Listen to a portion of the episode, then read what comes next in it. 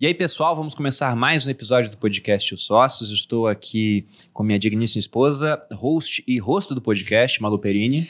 Olá, pessoal, sejam bem-vindos. E qual o tema do podcast de hoje? Hoje vamos falar sobre energia nuclear. Energia nuclear. Eu estava com vontade de fazer esse podcast há bastante tempo, mas com dificuldade de encontrar pessoas que tivessem muito know-how nessa área, já que é, é meio complicado, é algo muito técnico, muito especializado. Eu não sei se um dos convidados aqui presentes já leu aquele livro A Fundação, do Isaac Asimov. É muito interessante no livro porque ele fala da queda de um império, isso imaginando, né, galáxia já, uma realidade muito distante da nossa, mas o que acontece é que alguns mundos ficam mais primitivos porque eles deixam de utilizar energia nuclear e não sabem mais como voltar a utilizar. Nossa. Achei isso muito interessante. E na conjuntura atual, a gente vai ver ao longo do podcast o porquê que eu quis fazer esse episódio.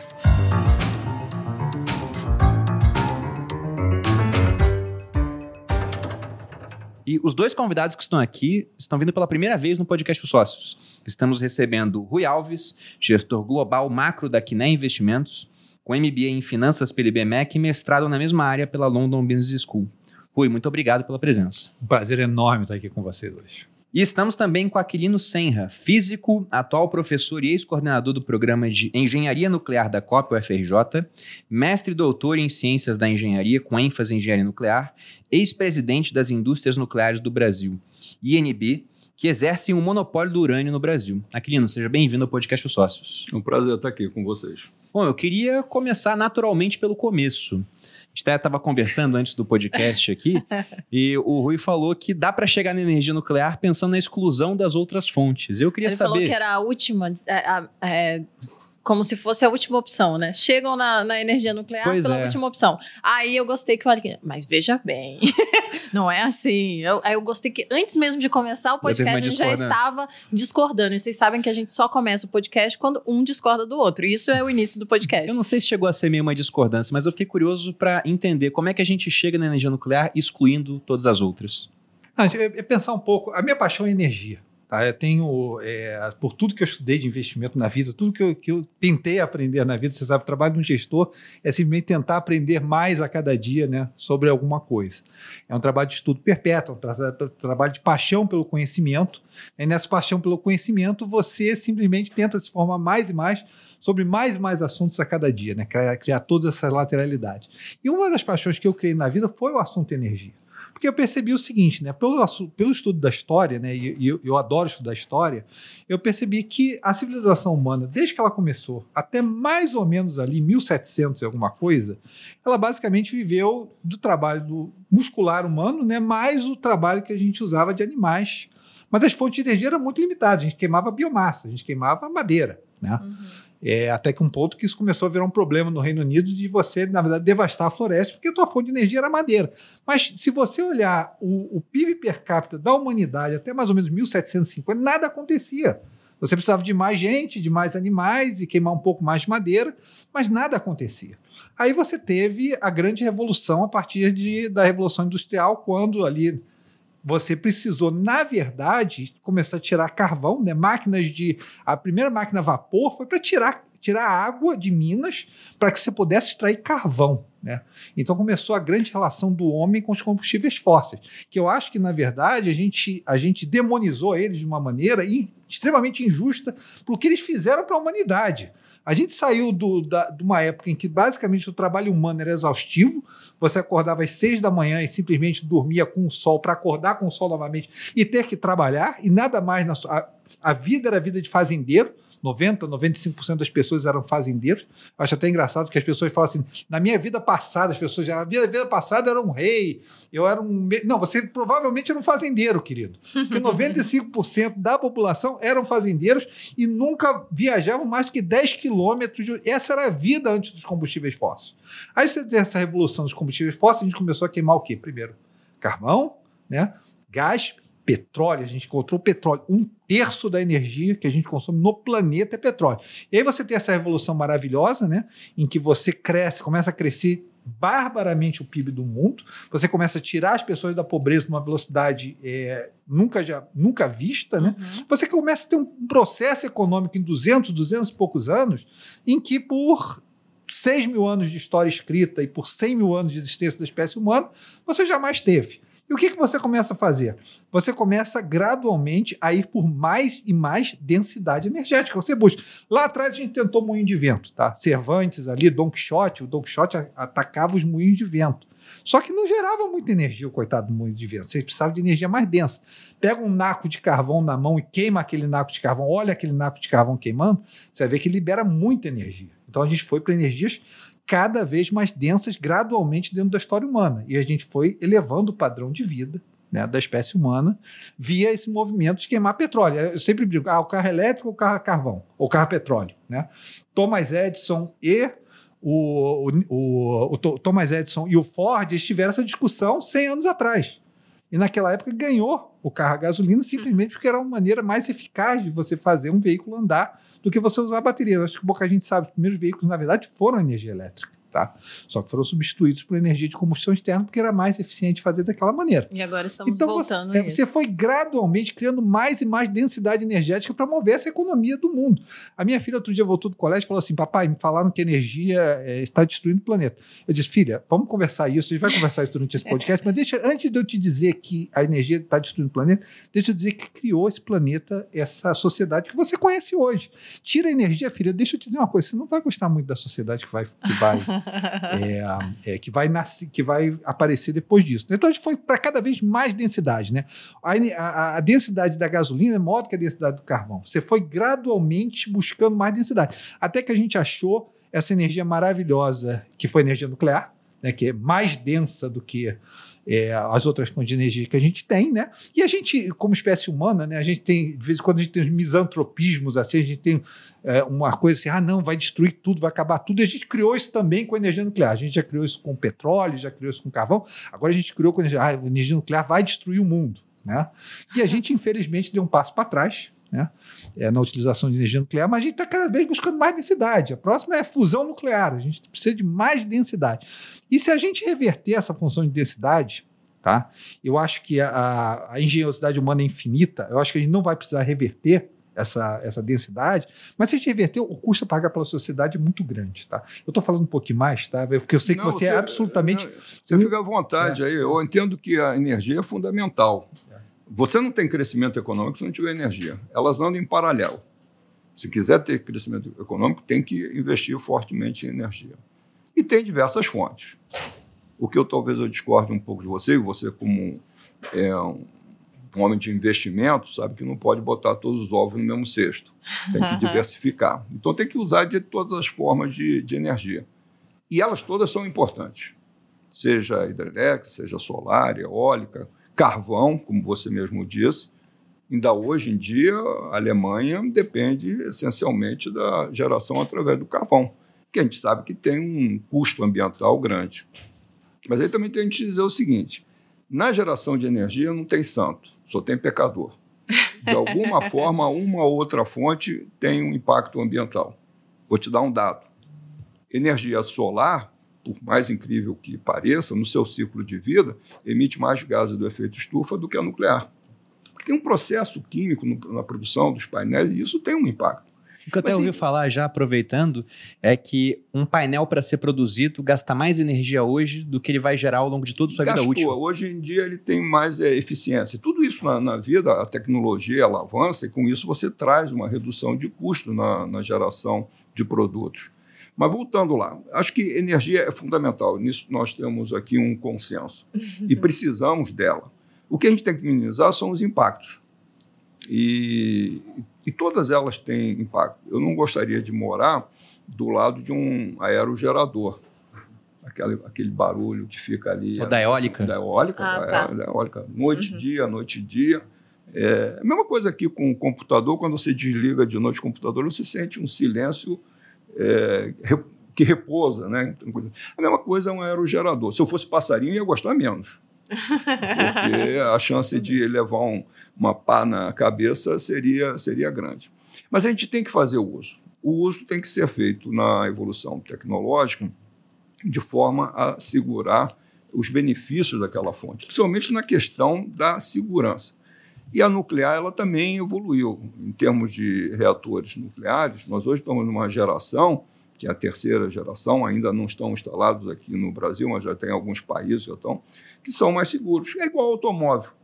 O automóvel, quando eu comecei a dirigir, não tinha nem cinto de segurança. Depois veio um que passava aqui na barriga, não era nem ao, ao longo do, do, peito.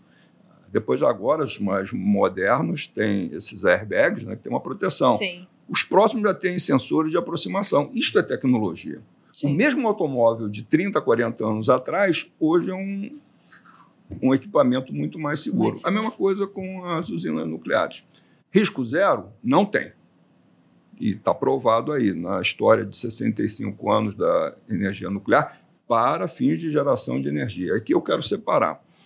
A humanidade não abre mão da energia nuclear, porque uma parte dela é para aplicações que são socialmente aceitas. Uhum. Medicina, agricultura, até em obra de arte, para você fazer tratamento de obra de arte para ela não se degradar ao longo do tempo com fungos ou micro-organismos e precisa de gerar radioisótopos que são produzidos em reatores.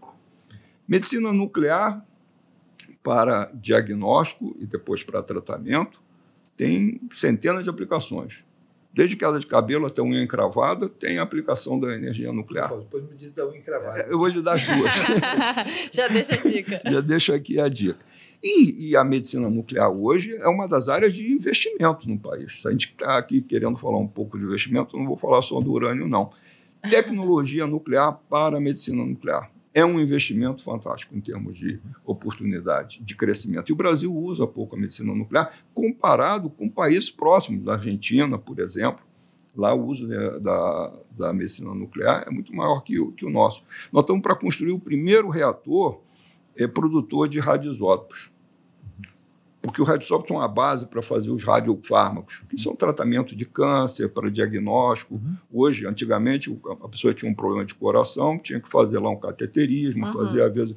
Hoje você faz uma imagem com um radioisótopo e você consegue ter um detalhamento claro de todas as artérias, de todas as coisas. Seria dispensável o cateterismo, então, tendo... E, e você reduz bastante a, a, a, as consequências riscos, e riscos do, do, do cateterismo. E tem outras centenas de aplicações que eu podia falar aqui ao longo do. Mas precisa produzir o radiofármaco. E para produzir o radiofármaco, primeiro tem que ter o radioisótopo. Radiofármaco é uma mistura de um isótopo nuclear com um produto químico lá que vai, de alguma forma, ter e atuar dentro de algum órgão do, do, do indivíduo. Mas esse radio, é, radioisótopo é produzido num reator e precisa de urânio. Precisa passar por todo o ciclo do combustível nuclear, que tem, entre outras coisas, o enriquecimento isotópico do urânio. Só 11 uhum. países têm essa capacidade tecnológica. E o Sim. Brasil é um deles. Mas eu estou com você. Eu acho que o planeta não pode abrir mão. E por uma questão é, social. A gente só diminui a desigualdade, e não só no Brasil, mas em todo o planeta, se tiver um aumento, é, eu diria, quase que exponencial de geração de energia. Você pega o mapa do, do Google, é aquele que você vê todo ele em, em 2D né, do, do, planeta, com a iluminação. Não sei se vocês já viram já, isso. Já, já, já. Né? Uhum. É, é, linda a Coreia do Norte, assim, toda apagadinha. É. Bem bonito. Superponha o mapa do IDH. É Onde tem mais iluminação, tem um IDH maior. É isso. Não, mas eu concordo com vários pontos que foram colocados aqui. Eu fiz até algumas anotações enquanto vocês foram falando. Porque é engraçado essa frase que você disse, que o pessoal pensa que em vidas passadas foi um rei, né? E o Yuval Harari, aquele historiador israelense, ele uhum. tem uma frase muito interessante no livro Sapiens, onde ele diz que a história foi escrita por alguns poucos homens, enquanto o restante do mundo arava campos e carregava baldes de água. E eu fui militar durante 11 anos. Sobreviver em um ambiente natural, que não foi modificado pelo homem, é difícil pra caramba. Eu falo até que o cara que consegue, naquele largados e pelados, fazer fogo no ambiente úmido, ele merece comer bem ou passar a noite quentinho, porque é muito difícil fazer. É difícil demais. Aí o pessoal tem essa idealização da natureza, só que a gente modificou a pra caramba a natureza. Não é legal, cara. Porque ela tenta nos destruir. Não é legal. Pra... É isso. Ela não é legal. O cara fala que a natureza é legal quando ele tá com a, a, o pé dele na grama do jardim, não, a quilômetros de um animal peçonhento, mas se ele estiver no meio da mata, onde se uma jararaca morde a perna dele, ele tá seis horas de hospital e ela vai gangrenar, ele não vai gostar tanto assim da natureza. mas o, o ponto que você falou do petróleo também é bem interessante, porque hoje a gente demonstra demoniza o petróleo, assim como o carvão e fontes de combustíveis fósseis, mas ignorando que eles resolveram um problema muito grande, que era até o, o problema da fome em grande parte do mundo, Sim. porque ajudou, por exemplo, na mecanização do campo. É, você Só que come energia nuclear você, seria- Você come petróleo. Exatamente. Você bota mais energia no chão do que você tira dela de alimento. né? Literalmente você come petróleo via fertilizantes e outras maneiras. Sim. Mas a gente tira, tira, tira a energia fóssil do mundo hoje, que é mais ou menos aí 85% que a gente gasta, você alimentaria aí talvez 15% da população global. Tira os fertilizantes, tira tudo que é derivado do petróleo, né? Sim. ou do petróleo que eu digo, é dos combustíveis fósseis, as pessoas não comem. E quando você idealiza um mundo hoje sem petróleo, não estou dizendo que eu, eu sempre falo isso, a gente vai ter que sair do petróleo e dos combustíveis fósseis. Talvez em 100 anos, 50 anos, a gente vai ter que sair. Mas não imagine um mundo hoje sem petróleo. Você acha que todo esse tempo ainda? Ah, com certeza. Porque a verdade é que se você tem. Deixa eu dar alguns dados interessantes, tá?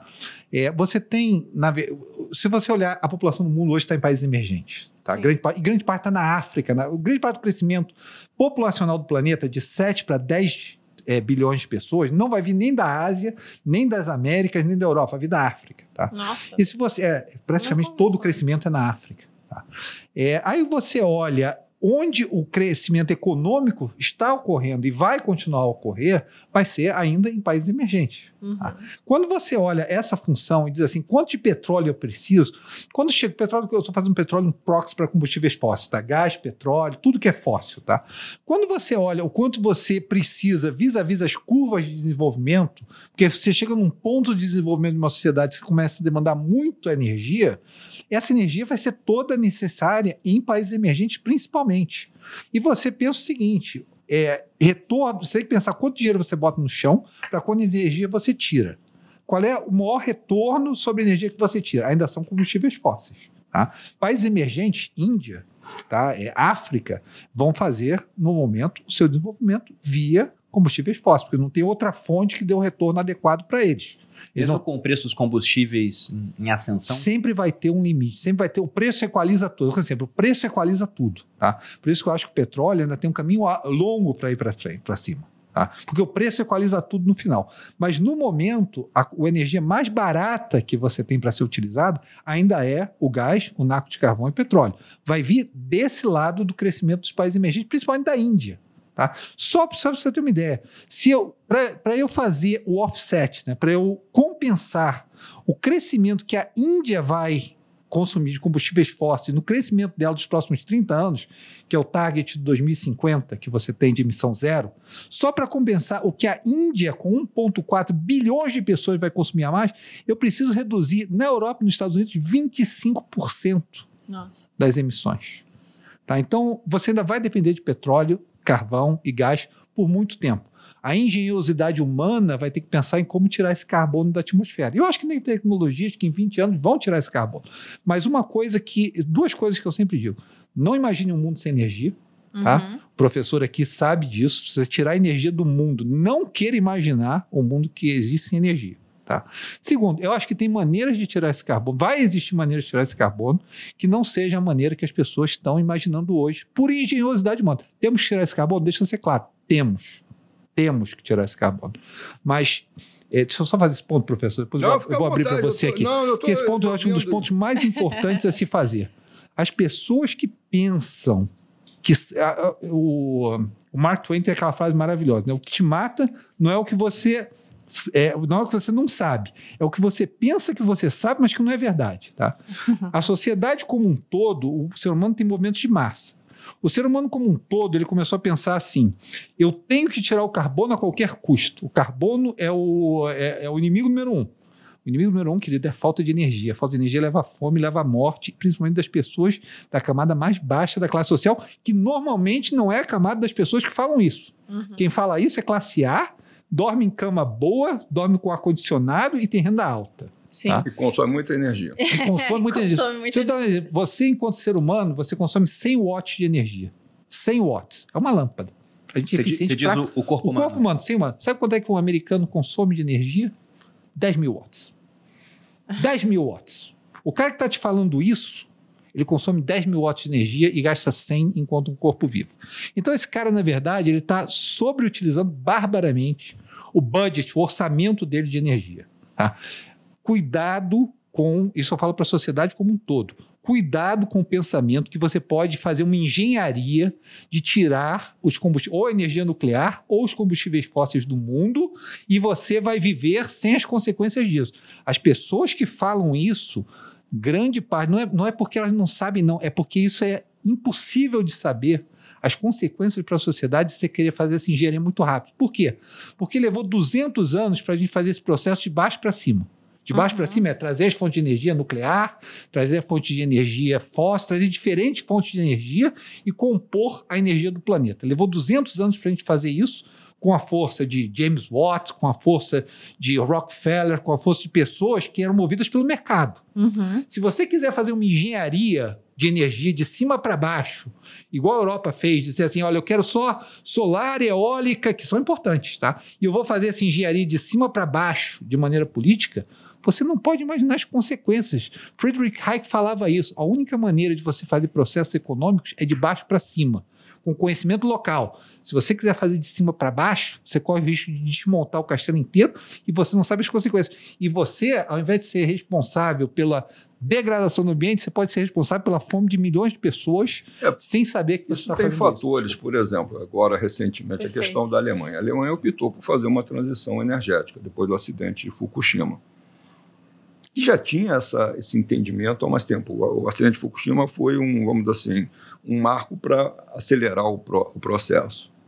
Que só para quem não sabe, não sei se tem alguém que não sabe, mas foi explosão lá da usina. É, explosão, na verdade foi um, foi um terremoto sei. que provocou um tsunami que acabou afetando a usina. É, Talvez o professor até possa vou falar daqui detalhes, a pouquinho. Mas foi em 2011. Mais, mas deixa eu pegar o caso da, da Alemanha. Então Sim. ela começou em 2011, 2012 inclusive com um projeto de abandonar tanto a, a geração nuclear quanto de carvão.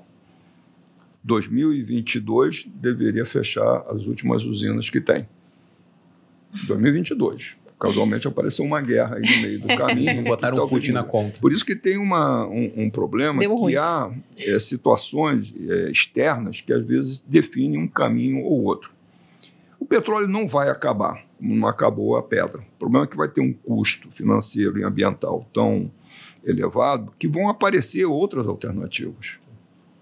Eu vejo como a bola da vez ser o hidrogênio, mas o hidrogênio, diferente do, do petróleo, do carvão, do urânio, não está na natureza, ele tem que ser produzido e precisa de energia para ser produzido.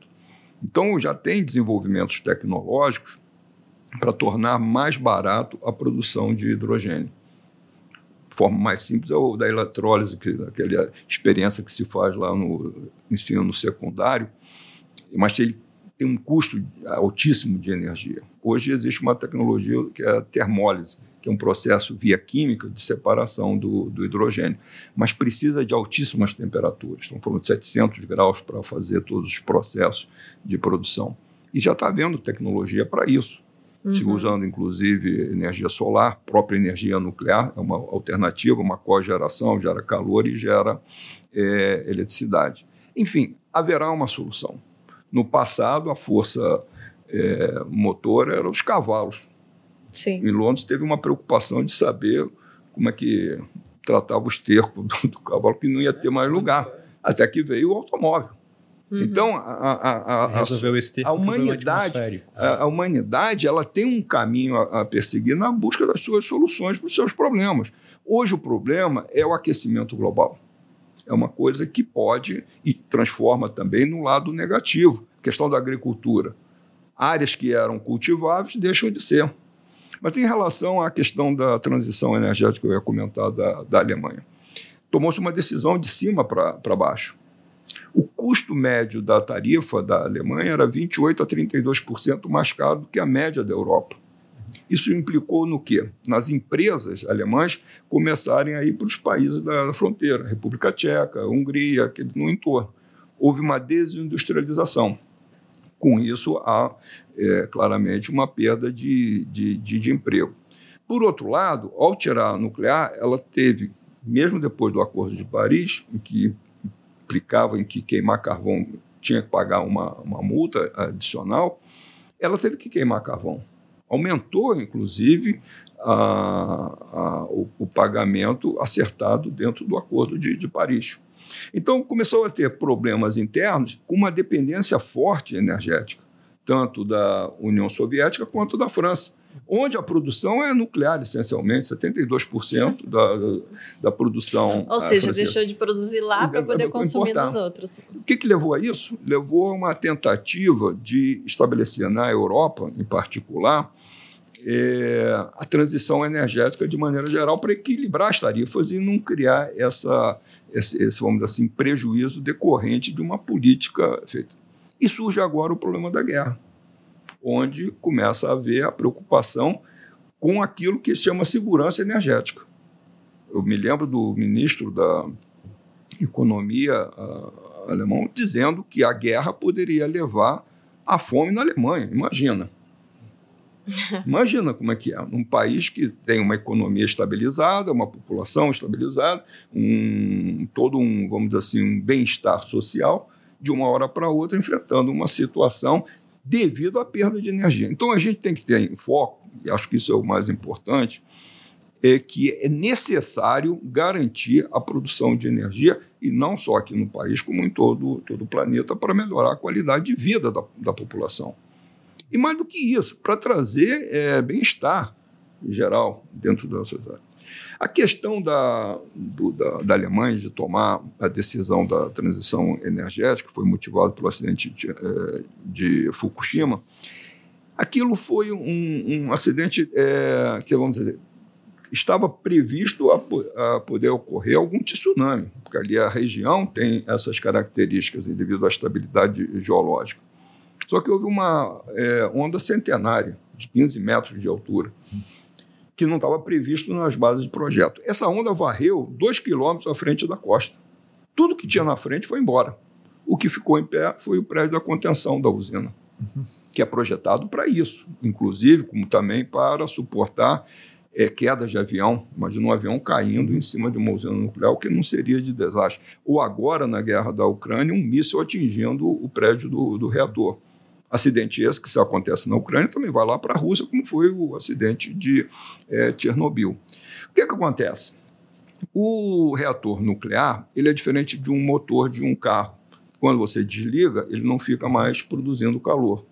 O reator nuclear, mesmo depois de desligado, ele continua produzindo calor, que é o que a gente chama de calor de decaimento.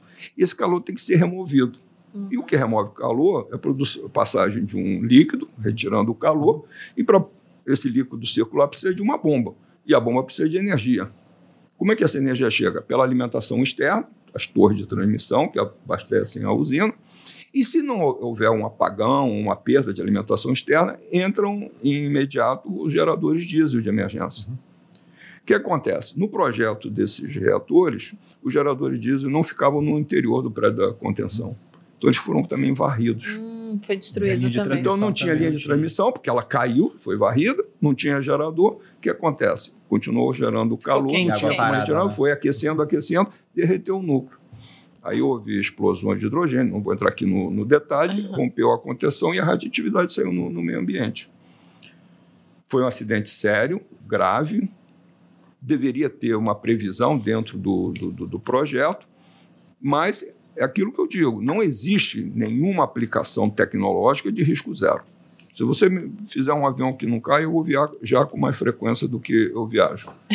Se tiver um automóvel que não tenha colisão, também vou, vou comprar esse avião. Não existe tecnologia com risco zero, e a nuclear é mesmo. Em 65 anos de existência, com 445 usinas nucleares ao redor do planeta, houve três grandes acidentes. Um nos Estados Unidos, no estado da Pensilvânia, em Three Mile é, 1979. Depois veio o de Chernobyl. O de 79 não, não, não, não, causou muito problema porque ele ficou contido na, no prédio da contenção. Houve um derretimento, ali foram perdas é, materiais econômicas e paralisação de recursos, mas é um problema de quem está gerando energia de perder, é, ter lucro cessante. O de é, Chernobyl, não, 86 foi foi uma grave, barbeiragem é. grave, foi o acidente mais sério em termos de perda humana e de risco à população. E 2011 de Fukushima por conta dessa onda. O cenário é: acidentes podem ocorrer, mas eles têm que ser evitados. E para isso você precisa ter, antes de mais nada, um sistema de regulamentação do uso da, tanto da energia nuclear como de outras fontes, muito é, rigoroso para a liberação de- dessas é, instalações. Eu queria fazer um ponto nisso que é interessante. A gente está falando sempre de cima para baixo, de baixo É, para cima, é. né? Mas dois pontos interessantes em cima do que você falou. Primeiro, da Alemanha, né, que foi um processo de cima para baixo. Isso. E, na verdade, tinha energia baseada, eh, uma forte produção de energia nuclear. Por causa de Fukushima e pressão política, passou a matriz energética para o carvão e tentando passar para o gás. né? No- logicamente, aumenta a emissão, o que foi um problema, aumenta a dependência econômica. Né? E você tem um problema na, na Alemanha agora que se compõe com a guerra. Você pensar o seguinte: qualquer decisão em que não é orgânica, que é- não vem de baixo para cima, vem de cima para baixo, os riscos são enormes. Quem está tomando essa decisão está longe do problema, não entende todas as consequências, não está não tá eh, economicamente motivado, vamos dizer assim. Sim. Mas o que ele falou é fundamental pelo seguinte: com Chernobyl, principalmente, o que você tem é, um- é uma mudança do pensamento, e Fukushima é, subsequentemente, uma mudança do pensamento, né, da, vamos dizer assim, do, da mitologia da sociedade com relação à energia nuclear. O que, que isso faz?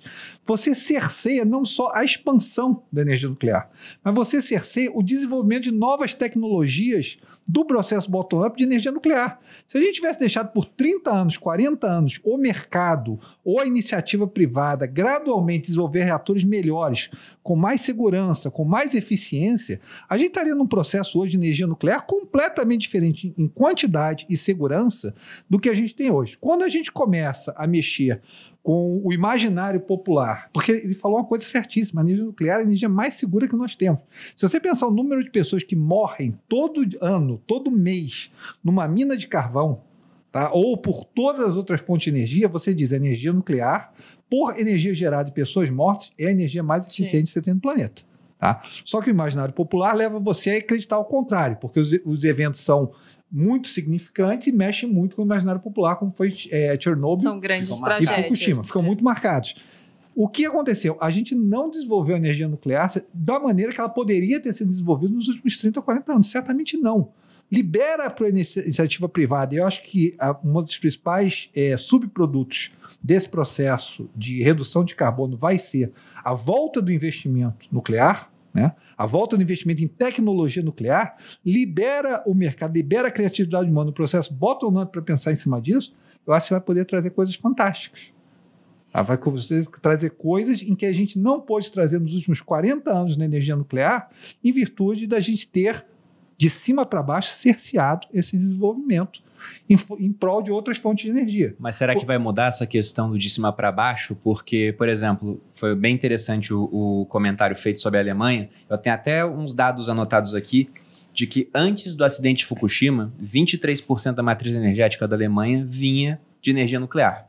Aí tivemos o acidente, a ideia deles de desativarem vários reatores e eles anunciaram que eles querem fazer tudo isso, né, até 2022, como foi dito. Já está sendo feito.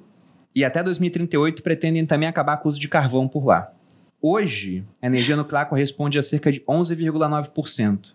Só que nesse caminho eles aumentaram muito a dependência do gás russo, por exemplo. 40%. É, tá em 49 pelo dado que eu tenho de 2020 da Agência Europeia de Uhum. Cooperação quanto à, à parte de energia.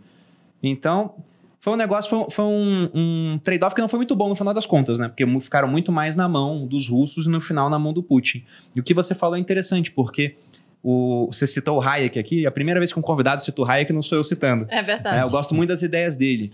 Ele E cita- tem um outro cara também liberal que eu gosto muito, que é o Bastiat, do É. francês, Uhum. que fala sobre o que se vê e o que não se vê. E o que se vê quando fala energia nuclear, é o pessoal lembrando na hora muito mais de Chernobyl, teve a série agora, né? Aqui no Brasil, aquele acidente com o Césio 137, que não tem nada a ver com uma usina nuclear em Não. si, foi um equipamento é, utilizado para exames médicos. Não lembro agora se é uma máquina de tomografia. Uma o bomba era. de, é, é, de tratamento médico de câncer. É, que tava num ferro velho, o É. pessoal achou, Abriu. desmontou, tinha um Césio lá, mas fica essa memória no estado lá de Essa- Goiás. Essa é das antigas, hein? Pois é, Essa lá em, que- em, em 87. Você entregou a idade aí, hein? Não, eu, tenho- eu sou de 88, mas isso é, é realmente História, significativo. história. Então, isso é o que se vê. O cara fala, nossa, energia nuclear, não, vamos ficar longe, porque já teve acidente. Teve Fukushima agora, em 2011. Agora, o que não se vê é um monte de gente morrendo embaixo de mina de carvão. Aí ninguém tá vendo isso, né? Ou a pessoas com problemas respiratórios. Na China, por exemplo, o pessoal tá colocando isso como uma pauta realmente emergencial, porque a qualidade do ar nas cidades é, é horrível Vai em Pequim uma série de, de problemas. Exatamente. Então fica muito complicado. Então, o que eu queria saber, pegando essa pauta de energia nuclear agora, é o seguinte: a gente tinha um desenvolvimento em 2011, muita gente fez como a Alemanha, começou a olhar com maus olhos para aquilo. Aqui no Brasil, tenho certeza que se o governo chegasse e falasse, vamos construir uma outra usina, todo mundo ia falar, não faz isso, porque vai matar pessoas, vai ter acidente. Só que agora o preço de combustíveis fósseis está subindo. Talvez suba até mais. E na hora que esses combustíveis ficam muito, muito caros, cresce a atratividade para soluções que proporcionam um custo energético mais baixo. Energia nuclear estaria pronta para ser essa solução? Ela está pronta há bastante tempo. Eu digo o seguinte: não existe em nenhum país e não existirá é, uma matriz de energia que você só tem uma fonte de energia. Você tem que diversificar ao máximo, porque por razões umas ou outras, até pelo custo. Urânio, uh, 10, 12 anos atrás, estava um, em torno de um preço de é, 20 dólares a, a libra. Então, depois da, do acidente de, de Fukushima, eh, também ficou em torno disso. O ano passado chegou a 45 dólares a libra e agora já está 54. E tem dois mercados, né? O mercado de longo prazo, que já teve um preço histórico em torno de 92 dólares, e de spot 160 dólares.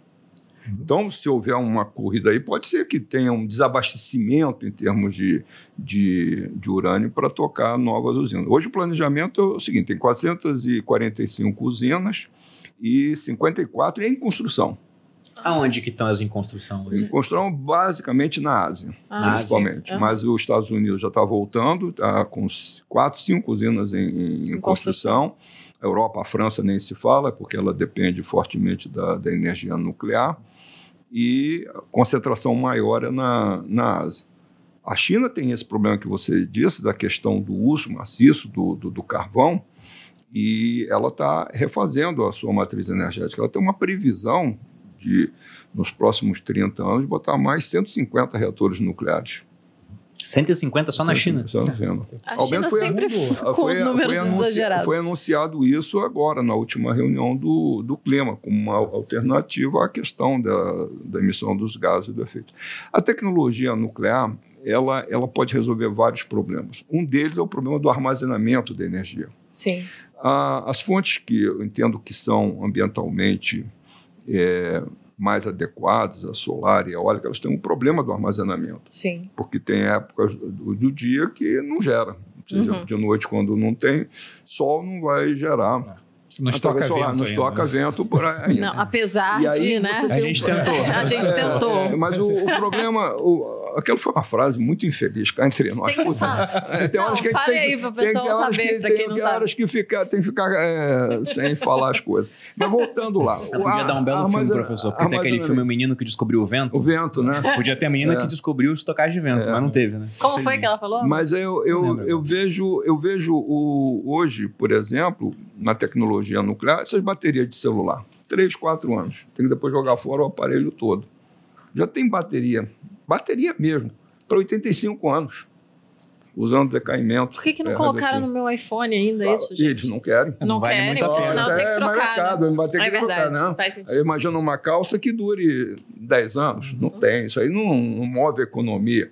E é bom que seja assim, porque aí a gente tem que gerar mais energia. Meu marido tem Então, uma blusa tem- de 7 anos. 13? É, mas é muito mais por minha vontade do que pela blusa. Já não tá, Tá mais cheio adequado. Sim, mas tem, uma- tem uma relação afetiva com a blusa, né? Então, é, ela, ela é, tem um valor que não se discute a questão econômica da, da, da blusa. Mas ela, a tecnologia pode ser é, largamente usada, não especificamente para a geração de energia. Em outras, como já citei aí, na indústria, na, na saúde, na medicina é, nuclear, é, tem inúmeras é, aplicações. Agora, nós temos um problema.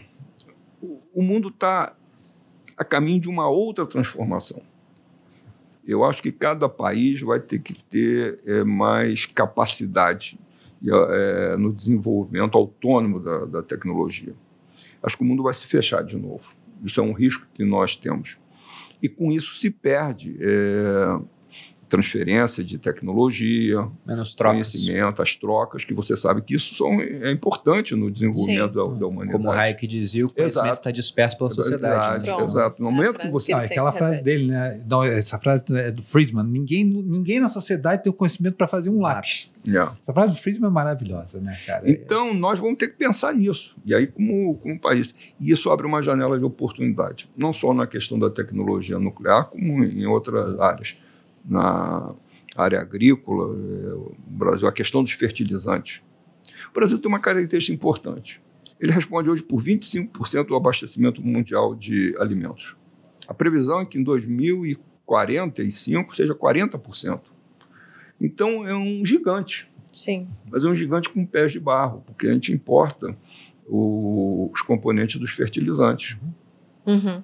Então, nós não temos a forma de manter a, a nossa produção em larga escala, evidentemente, porque não temos fertilizante. A gente tem que pensar nessa produção, produção do, do- dos insumos é, e depois também na, na fabricação.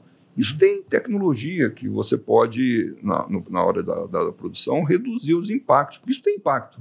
Mexer com coisa da natureza tem outro, resolve um problema e ah, eh, cria um, um outro. Então, acho que nós, e aí como país, a gente tem que pensar na- nas alternativas. A questão espacial. Eu acho que o Brasil tem que pensar firmemente. Não tem ah, uma, uma tecnologia em termos de lançamento, de satélite, de lançamento eh, de, de equipamentos para o espaço, a questão eh, hoje da mobilidade, o controle. E são coisas que precisa ter conhecimento, principalmente isso dentro da, da geração na formação de recursos humanos. Tem que ter a tecnologia e tem que ter energia. Eu queria fazer um ponto sobre, sobre energia nuclear, até para a pessoa que está escutando. Eu acho que é é o ponto mais, talvez mais importante sobre a, a palavra energia, tá? Ou sobre geração de energia. Quando as pessoas falam assim, tal país, tantos por cento da matriz energética é nuclear. É importante que a gente está falando o seguinte: a gente está falando só de 17% da energia toda utilizada. Então, se a França fosse 100% nuclear, só 17% da energia da França seria nuclear. Os outros 83% que a gente usa não é a matriz energética. E é basicamente aí é combustível fóssil, é basicamente petróleo e outras coisas mais. Até porque é importante falar seguinte: quando a gente pensa na matriz energética inteira, a gente não está fazendo transição nenhuma até o dia de hoje. Até o dia é, 5 de maio de 2022, a gente não fez nenhuma transição energética. Tudo que a gente fez foi colocar mais energia para trabalhar e parte dela é eólica e solar. Tá?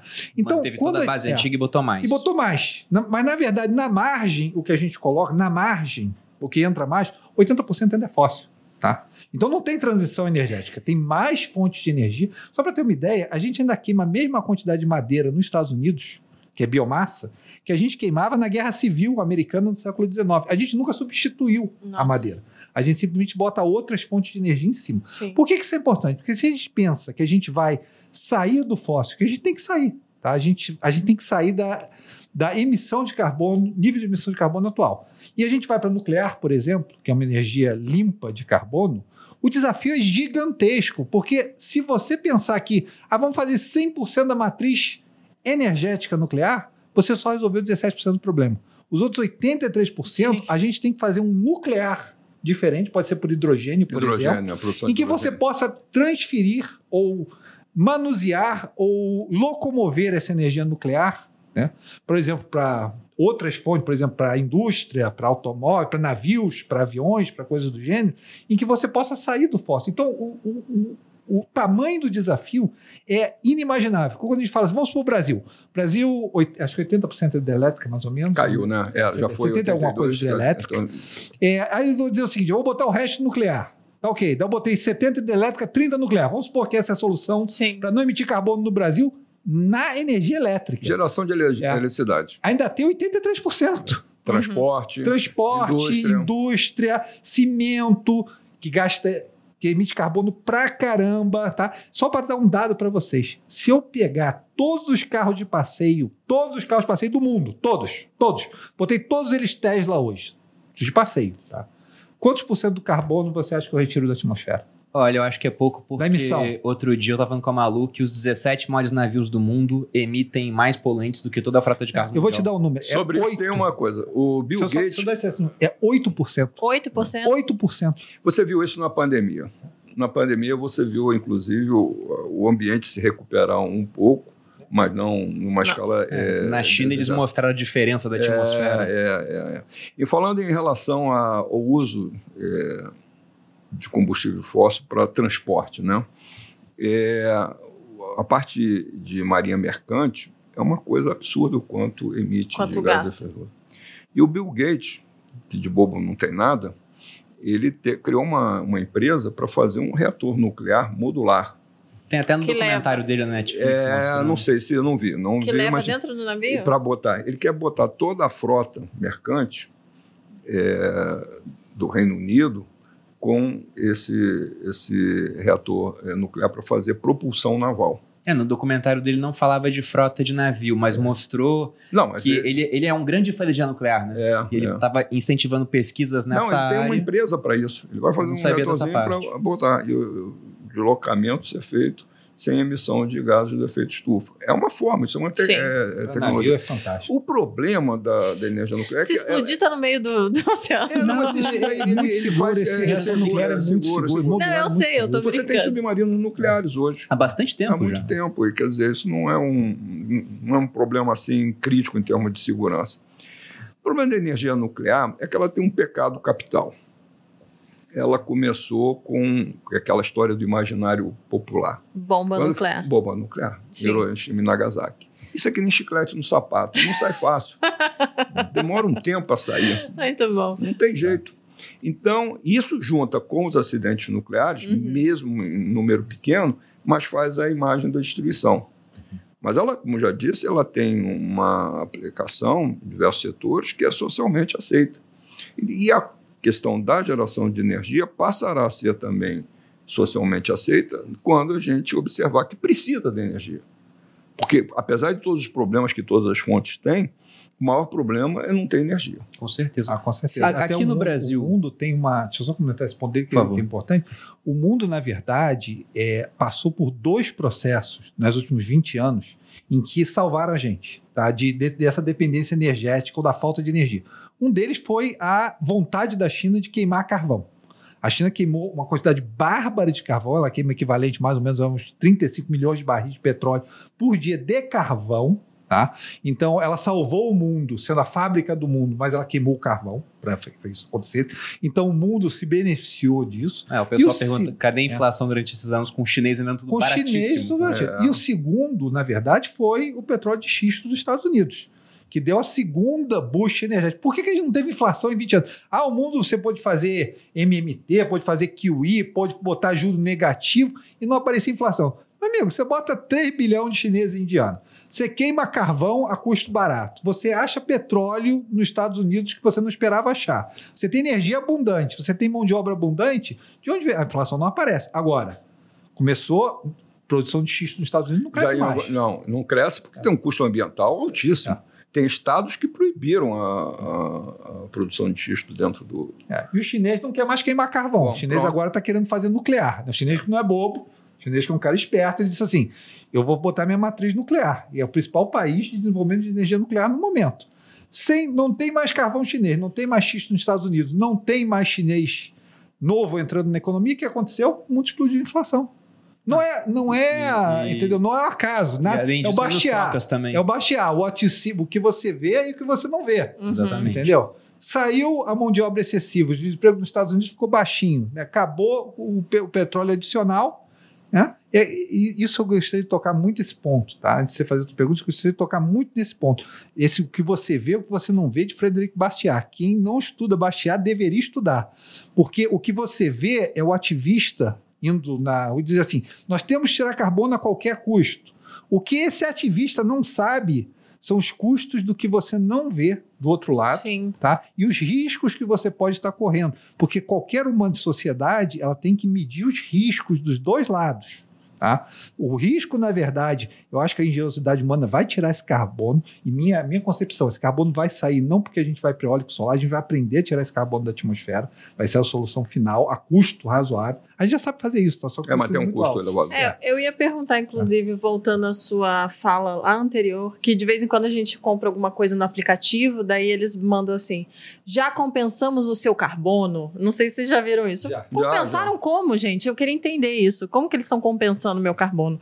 Ou estão plantando árvore ou estão pagando multa. Alguma coisa eles estão fazendo. Não tem alternativa.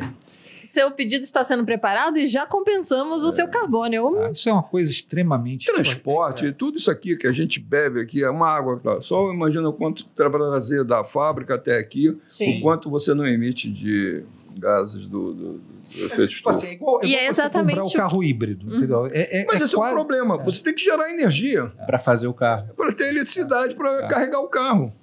Não tem como. Isso é outra coisa. coisa é Ah, vai, vai mudar. o- Não, vai aumentar. Você vai precisar botar mais fontes para compensar a saída do, da, da gasolina, do petróleo. Pode ser que você use também é, gás natural ou use é, é, óleo combustível para gerar essa mesma eletricidade. Você só está mudando a forma, mas não está mudando a essência da, da, da fonte. Você falar mais uma coisa, Rui? Não, é- é- essa coisa da, da engenharia, né? Até falou do gás natural, eu, eu lembrei desse ponto, né? Da, da engenharia é, humana, né? Engenharia top-down tentando agir, né? Você diz assim, porque é, o, o gás natural, a gente sempre fala isso chegando na nuclear, né?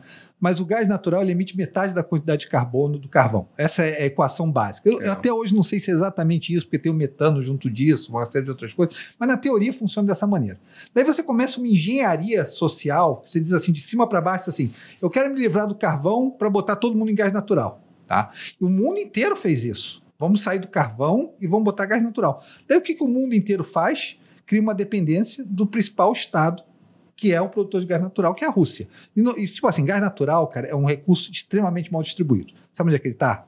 Rússia, Irã, Catar, uma série de geografias, cara, que você não queria que ele tivesse, tá? uma ele galera tá não ali. tão legal. Aí você faz o quê? Você via uma engenharia top-down, você diz assim: eu vou para o gás natural, suportado por todo o pessoal, legal. O que que, Greenpeace você dando faz? selo lá. O que, que você faz? Você cria uma crise geopolítica sem precedente, dando uma arma na mão de uma pessoa, carregada no caso do Vladimir Putin. Você deu uma arma carregada na mão do cara, a arma carregada na mão do cara, o que o cara fez? Atirou. Uhum. E ele ainda não atirou a principal bala. Qual é a principal bala? Cortar o gás da Europa. Que aí você vai virar picolé no inverno.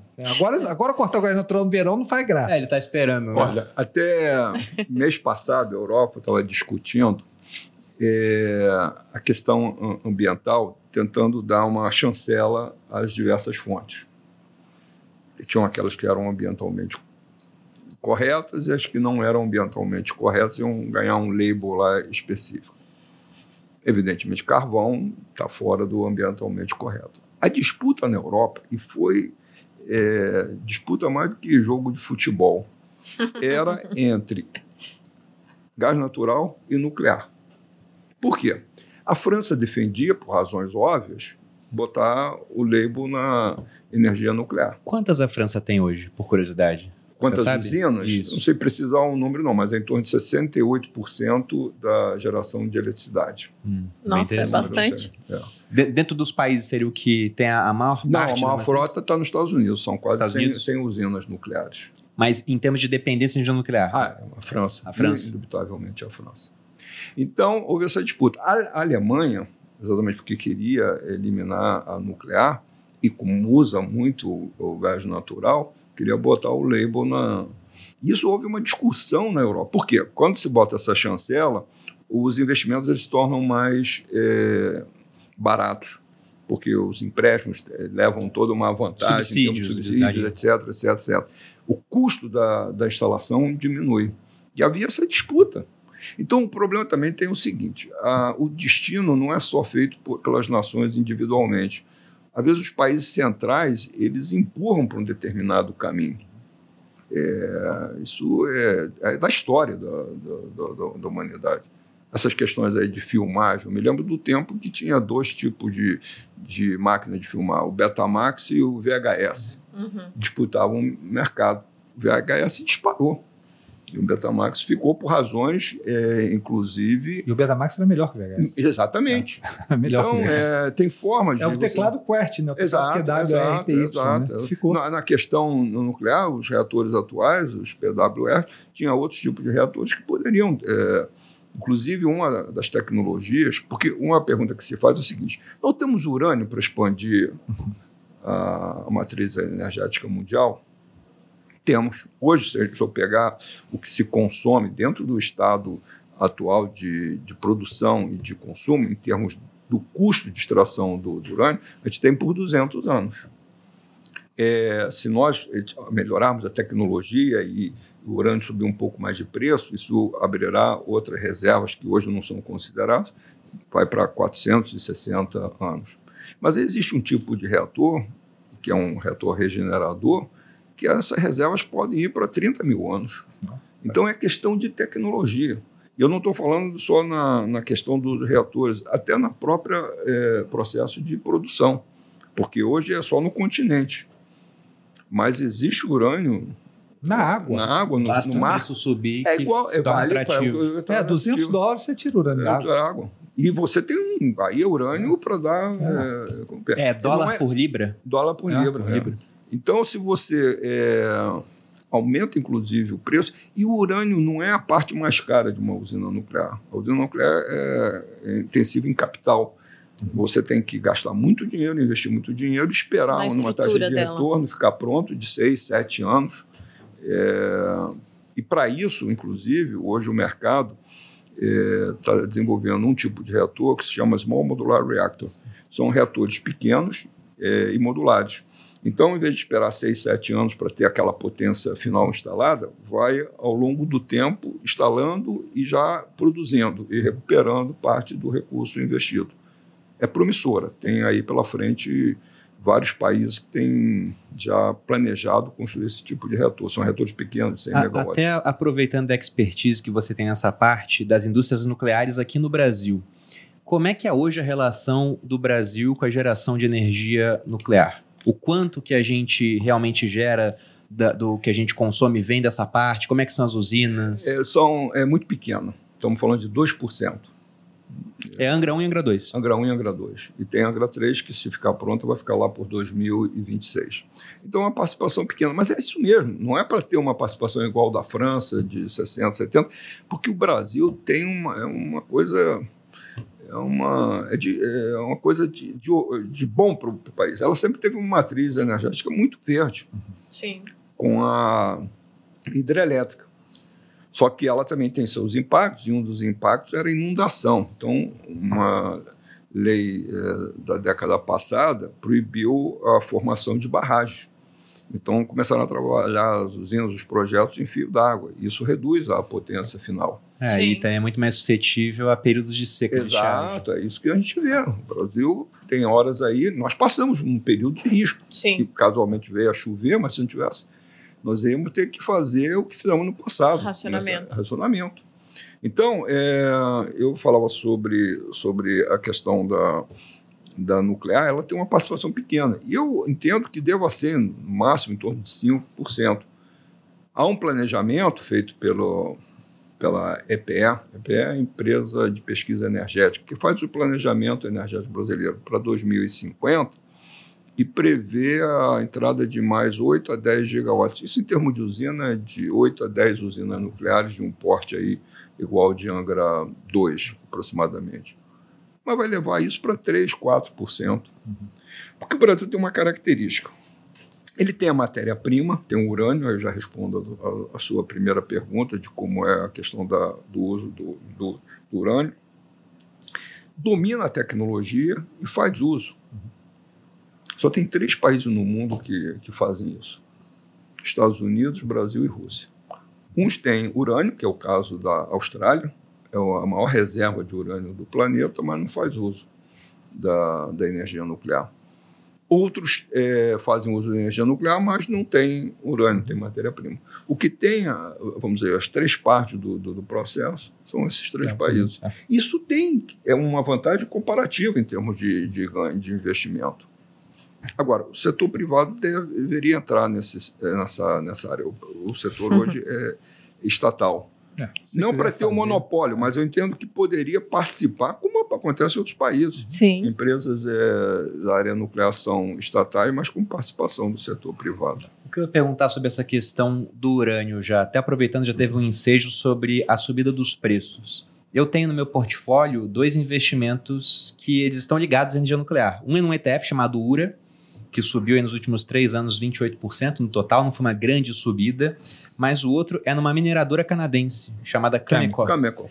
E essa aí, em dois anos, subiu coisa de 186%. Muito por conta da subida do preço do urânio, e aí ela tinha reservas que não estavam sendo exploradas, agora já está com contratos de longo prazo. Né? É, então, pensando nessa parte e até nessa distribuição de recursos no mundo, o Brasil tem um mercado, já que tem urânio aqui, para poder entrar com força nessa indústria? Como é que seria isso? Tem, tem mercado, eu tenho, quer dizer, tem capacidade de produção. O Brasil tem no a mercado. sétima reserva de urânio do mundo. Nossa. Onde que ela está, assim, em região do Brasil? Então, é, hoje tem uma, uma mina é, que fica em Caetité, na, na Bahia. Ela recomeçou a produção e ela vai atender minimamente Angra 1 e Angra 2, mas ela tem ali capacidade de ser expandida.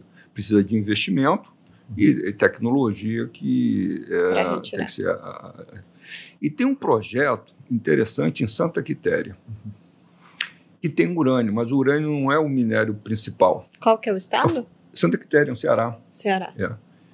é, é uma mina de fosfato, que entra naquela questão Dos fertilizantes, que é insumo para fazer os fertilizantes. Então, era um projeto que já deveria estar é, Avançado. em produção.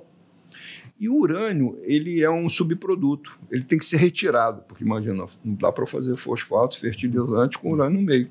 E esse urânio poderia ser usado para é, aplicações em todas as áreas da nuclear. Então o Brasil pode entrar nesse mercado. Isso é uma das coisas que os países centrais tentam evitar que o Brasil desenvolva a tecnologia nuclear. Com Eles não interessa que tenha um player nesse mercado que movimenta aí por baixo.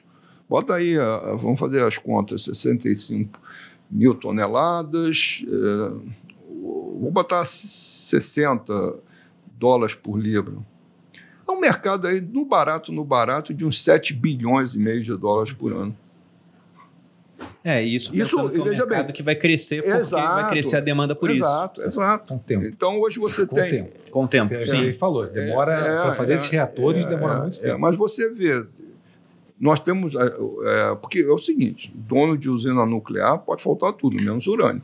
Ele cessa de vez o, o investimento. E como houve uma redução da demanda de energia ao longo do tempo, a produção de urânio diminuiu no, no planeta e vem diminuindo ao longo do tempo. Então, os contratos de longo prazo eles tendem a ter um valor é, de dólar por libra maior do que os que foram realizados há cinco anos. Normalmente, isso- esses contratos são plurianuais, de 5, 10 anos. É, quando eu fui olhar o ciclo do urânio assim, ele tem um preço baixo um tempão, ele isso, dispara. Isso, depois isso, volta a cair. Isso, isso, isso. É, é, como- é o processo de commodities. Né? Exato. O problema que você tem no urânio no mundo hoje, tipo assim, eu acho que não tem, é, eu acho que não tem commodities no mundo hoje que chame mais atenção ou que atrai mais paixão do investidor pessoa física. Virou uma paixão. Eu faço muito podcast, eu faço muito desses programas, e eu vou te dizer, a coisa que eu apanhei na rede social, que eu apanhei assim, igual, tipo assim, os comentários eram só batendo, foi no dia que eu apareci e falei que o URA, o RA, né, tinha tido um spike muito grande e que isso era antes da guerra da Rússia, eu digo, olha, não tem, pelo balanço do mercado, naquela época, antes da guerra da Rússia, eu disse, no balanço do mercado não tem por que esse preço subir agora. E não tinha mesmo, tanto é que voltou. Sim. Tá? É, mas eu apanhei, cara, igual, tipo assim, apanhei Igual muito, porque tem gente apaixonada por esse negócio. Sempre tem paixão de pessoa física no investimento. Tome cuidado. Dá tome errado. cuidado. Tá? E tinha muita paixão. O urânio até hoje tem muita paixão. Você pegar o urânio hoje em dia, por exemplo, tá, pelo que subiu o spot, o spot não está. Eu estou falando no mercado de petróleo, que já foi de 50 para 100 e alguma coisa. Estou falando no mercado de poltas, de fertilizante, coisas que multiplicar gás natural, multiplicar sete vezes. Eu estou falando de commodities que subiram demais, tá? Processos de commodities subiram muito, milho onde está agora, né? A, a média ali, a mediana do processo de commodities é dobrar, triplicar para cima. O urânio andou muito pouco perto dos outros commodities. Nesse período de 12 meses, andou muito pouco. E nesse preço que ele está agora, no mercado a termo, né, das utilities, das empresas que vão queimar urânio. Porque urânio, quando eu falo, não, não existe urânio hoje, né? O urânio sempre, pelo menos, é, é dois futuro, anos na frente. Futuro. Porque você tem que processar, você tem que transformar nos rods, para botar dentro da usina. Então é dois, mínimo dois anos na frente. Quando você olha o preço do urânio hoje, ainda não é economicamente atrativo que você passe por todo o processo político, ambiental e bata em todas as postas que tem que bater para você fazer uma mina nova de urânio. Não, não dá. Você fazer isso, você vai fazer fosfatos. Você vai fazer fertilizante, porque o preço já disparou para cima, está muito mais economizado. Hoje falta capital, mão de obra, os juros estão subindo, não tem gente no planeta disponível para fazer uma série de coisas. Por exemplo, óleo nos Estados Unidos. Qual é o principal problema hoje? Está faltando gente. Tá? Tá faltando gente. Aliás, é uma coisa interessante, né? Você vai para aqui, o urânio tem esse mesmo problema, tá? Você vai na, hoje na PUC do Rio, ou você vai no Canadá e pergunta quantas pessoas querem fazer engenharia de petróleo. Sabe quantas? Nenhuma. Tem cinco pessoas matriculadas. Vários cursos já fecharam. O urânio Quando passou por esse anos problema. era uma daquelas Tá. carreiras quentes que o pessoal colocava. É, o urânio passou por esse problema. As pessoas que entendem desse mercado, as pessoas, é igual, é igual medindo, tá? É, é, broker de equities, broker de ações lá fora, eles normalmente têm mais de 50 anos de idade. Por quê? Porque a indústria, na verdade, passou por um, problema, um processo de automação lá fora, né? o mercado de equities diminuiu de importância ao longo, depois de 2000, né? e as pessoas que trabalham nesse mercado foram ficando mais velhas, né? porque não entrava gente nova. O urânio tem esse problema. Não entra capital novo, não entrou gente nova por muito tempo nesse mercado. Tá? Então, mas vamos colocar a seguinte proporção. Mas isso, então, não mantém uma escassez com a demanda aumentando? Sim, sim, mas a demanda tem, tem esses dois fatores. Tem uma escassez hoje? Tem, tá? Mas essa escassez, os estoques antes da Rússia permitiam que o mercado, três, quatro anos na frente, trabalhasse equilibrado. O que aconteceu? Entrou a Rússia e ele falou uma coisa importante. Quase metade da capacidade de enriquecimento de urânio no mundo está dentro da Rússia. Tá? E quase toda a capacidade de produção está no Cazaquistão, que é, É. um país vassalo da Rússia de uma maneira ou de outra. Kazatomprom é uma É, das a maiores. Bron, é, é a maior, tá- é a maior produtora. É, que é um país produtora. vassalo da Rússia. É. Então, Os eu- três seguintes produtores somados não bate o que o É, Cazaquistão que são- produz. são produz. Que é um país vassalo da Rússia de uma maneira ou de outra. Tá? Então você tem uma, uma capacidade de enriquecimento de urânio na Rússia, você tem a capacidade de produção num país vassalo da Rússia. Tá? É, e você, na verdade, pelo que a gente olha, naquela época eu falei assim: olha, não tem razão para o preço sair de controle, não saiu. Hoje, do jeito que está a coisa, né, se você realmente tirar essa capacidade da Rússia e se você colocar o risco que você cria no Cazaquistão, eu acho que já tem um processo, mesmo considerando que demora bastante tempo para fazer essa indústria, que o pessoal da tese de urânio, ele enlouqueceu. Ele disse assim, olha, vai vir reator nuclear que não acaba mais, vai faltar urânio, urânio para tirar urânio novo é mínimo 70, então você tem que comprar. Só que esqueceram que demora tempo para caramba para fazer esses reatores. E que o mercado estava sobreestocado. Tá? Tirando a Rússia, colocando o risco do Cazaquistão, eu acho que você chegou no mercado hoje em que você pode ter um preço sustentável de urânio para cima, sim. Agora, coloque em contexto. Você é apaixonado por urânio aí, comprado no Ar- Array, tá? Que está aí apaixonado na tese, tá? Coloca no contexto de commodities. Isso não é particular do urânio. Isso é particular de todas as commodities. Está faltando milho, porque falta fertilizante, porque falta nitrogenado no momento. Está faltando petróleo, está faltando gás natural. O urânio é parte desse processo.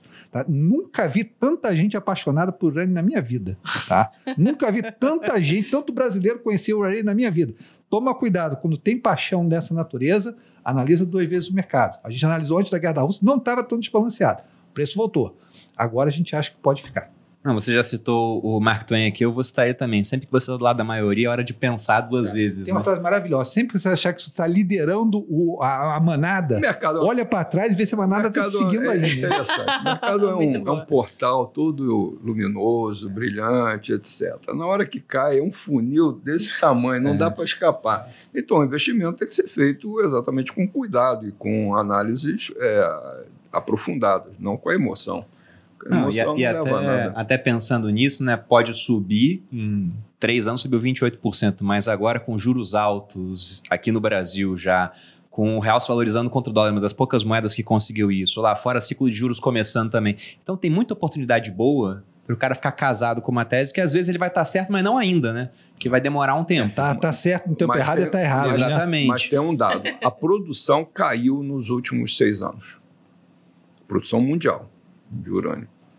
Ah, Isso fruto de Fukushima, foi preconceito. Fukushima, foi. E aí, o, o seguinte, como baixou o preço do, do, do urânio, é, não, não justificava a exploração em algumas minas cujo custo de exploração é maior.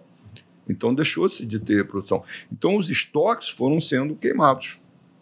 Hoje, os estoques estão bem, bem mais, mais baixos. Então, se houver uma demanda aquecida por diversas razões, e é a tendência, conforme é, ele disse, que há uma, uma tendência de voltar um, com, a, com a nuclear, e aumentar, inclusive, a potência é, da, da, das usinas, certamente vai haver escassez de urânio. Ah, E aí o preço agora a gente está animado. Pós-guerra da Rússia, a gente está tá animado com o commodity como um todo. pode- Não é, não é questão, ah, estou animado com o urânio. Não. Estou animado com commodities depois da guerra da Rússia. Eu acho que o mundo. Mas a solução vai vir é, é, interna. Cada país vai ter que resolver seu Não, problema. isso que Isso é, um, isso é o que eu vejo, que é um. É, Eu acho que é meio que uma tendência mesmo que eu estava comentando, por exemplo, sobre como a gente ficou muito tempo sem inflação, porque energia com custo baixo, Isso. muitos trabalhadores nos países asiáticos, mão de obra barata e uma divisão do trabalho pelo mundo. Agora você tem a China num lockdown e o pessoal está vendo que, é, embora você tenha um custo barato dessa otimização do trabalho em termos mundiais, você tem também uma certa dependência. O que acontece lá tranca um porto, te afeta aqui. A, a Malu abriu uma empresa de roupa e às vezes não tem o tecido porque o porto na China fechou.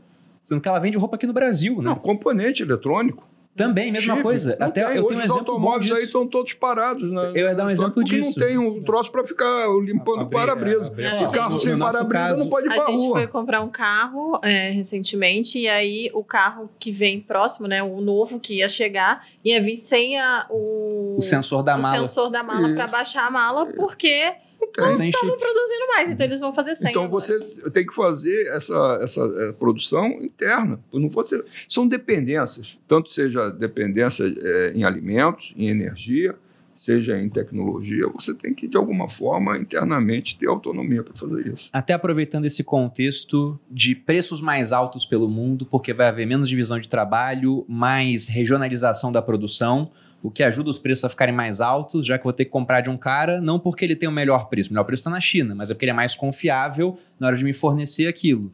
Nisso, um custo de energia mais baixo vai ajudar bastante. E aí eu queria entender como é que o urânio se encaixa atualmente nessa narrativa que nós temos agora do ISD.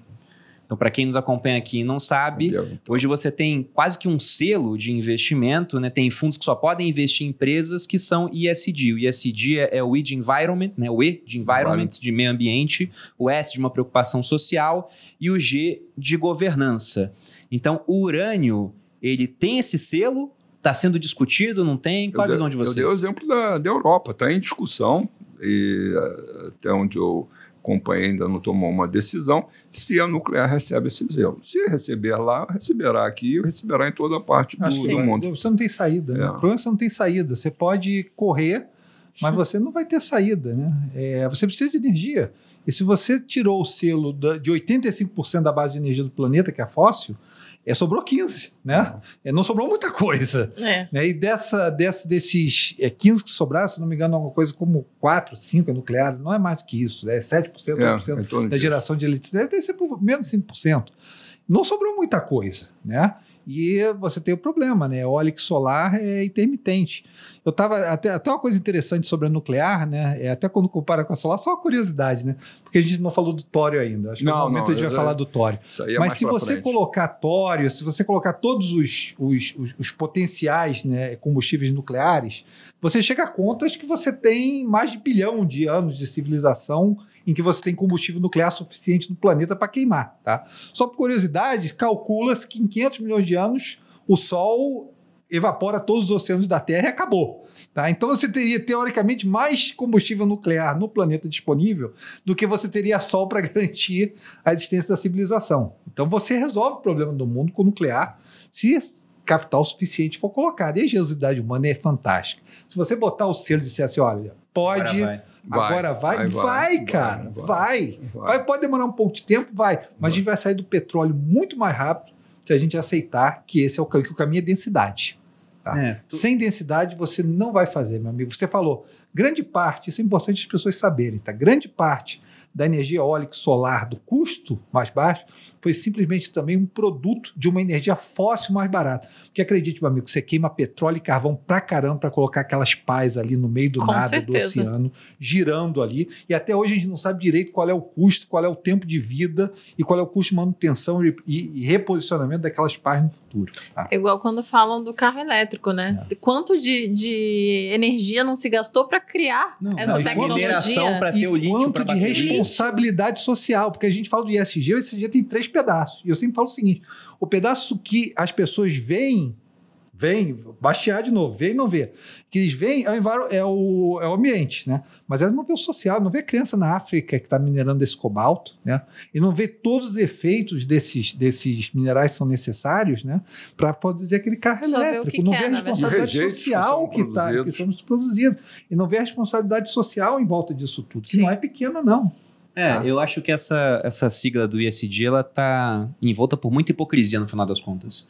Porque É se a gente político, fosse né? realmente seguir o ISD, ninguém investia na China. Porque cadê a governança? É um partido único que toma as decisões unilateralmente para fechar uma empresa. né? No aspecto social, a mesma coisa. É um partido único. Tem gente lá que nem é a favor, tem exame forçado que eles fazem lá nas pessoas, tem vídeos sobre isso. Então eu vejo como um negócio meio problemático. Mas pensando principalmente em meio ambiente, eu que acho o pessoal seguinte, foca olha mais. só, né? olha só, o ser humano sempre pensa, o ser humano por natureza, é um o Adam Smith já, já falava isso, né? Ele, o padeiro ele acorda de manhã pelo desejo de, de- de ganhar dinheiro te dando pão. Você não pode Tá? esperar o seu pão da benevolência Você- do padeiro. Exatamente. Você tem que tomar cuidado o seguinte: você também não espere ESG Environment da benevolência do investidor que está te vendendo isso.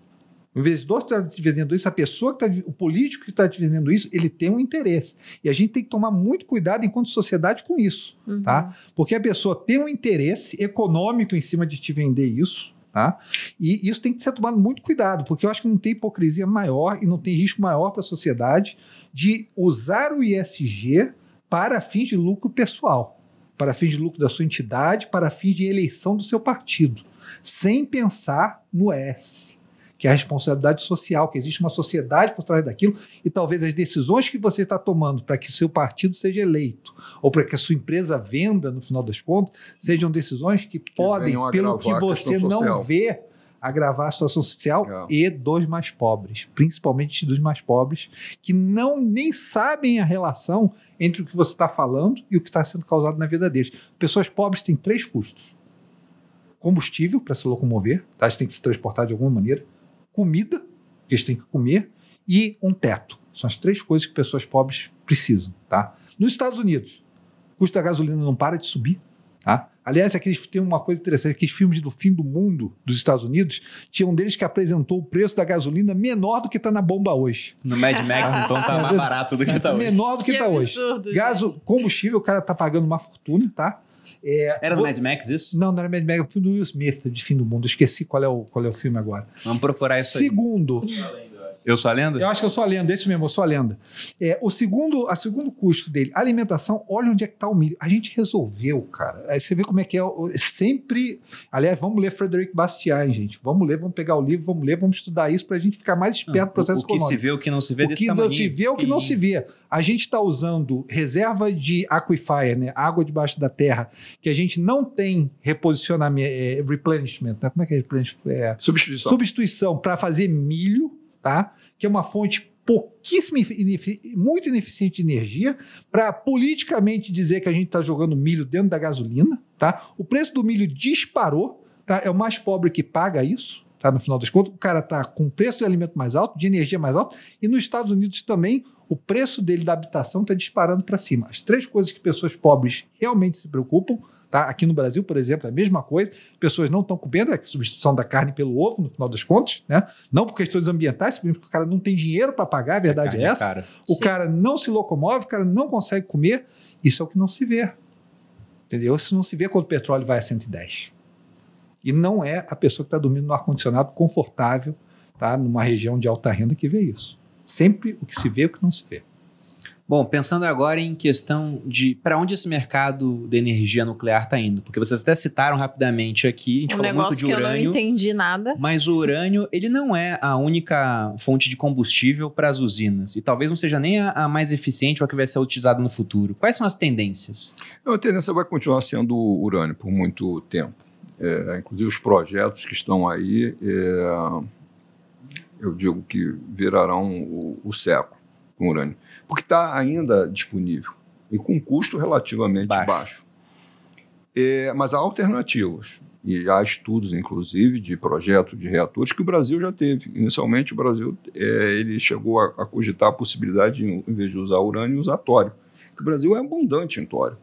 Tem mais quantidade de tório do que de, de, de urânio. Qual seria essa vantagem assim, do tório para poder ser utilizado? É, a quantidade e o custo também deve ser. Quer dizer, ele não está sendo produzido nem extraído, mas deve ter um custo barato. Mas aí seguiu a tendência mundial de uso do, do urânio. Entendi. E o urânio começou pela questão bélica, o projeto Manhattan para a fabricação da, das bombas nucleares. E todo o processo se construiu em cima disso. É, e há uma, vamos dizer assim, há uma distribuição espacial dentro do planeta maior em termos de reserva de, de, de urânio. Então, esse mercado vai continuar aí por, por muito tempo do, do urânio. Eu não vejo para nós aqui é, uma mudança de é, material nuclear para geração de energia nos próximos 70, 80 anos. Mas há solução tecnológica para isso, é, de utilização. É, é vantajoso, é, tem é, possibilidade de aplicações de, de diversas, mas exige você criar uma cadeia de suprimentos. Aí não é fácil numa indústria, você partir do zero e gerar isso e precisa ter demanda e, e oferta. Eu acho que ainda, ainda demora um tempo, mas há a solução tecnológica para essa é, utilização do, do, do tório. Eu vejo é, duas coisas aqui que eu acho que são é, importantes na, na tecnologia resolver. Um problema é os rejeitos radioativos, a solução desse, desse problema na realidade, o termo rejeito é inadequado. Quando a gente bota um combustível nuclear dentro da usina, ele tem 100% de energia. Quando ele tira, ele tem 90%. Usa quase nada, então. Muito pouco.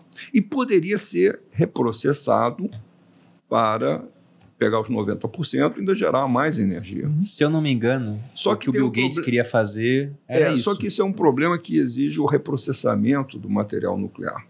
E quando se abre um, um material nuclear que já foi irradiado, nele tem plutônio. E plutônio pode ser usado para armas nucleares. Então, para é, não ter a proliferação de armas nucleares, que é um problema crítico, nós hoje temos mais arma nuclear no, no planeta do que necessário para destruir o planeta. É uma coisa insana. Mesmo já quando, eliminado boa parte vem, delas, ainda dá para destruir o planeta tem, todo. Dizem é. que tem aí 12 mil ogivas nucleares. Mil daria é. conta de destruir todo, todo o planeta. E essa ameaça, porque a arma nuclear, é um, na realidade, é um, é um elemento de dissuasão. Né? É um, um tem para que o outro não jogue nele. Sim, exatamente. Né? Aí Até fica um... ninguém, ninguém, usaria uma só. Não, Ou porque você o outro usa tudo, exato, e é autodestruição.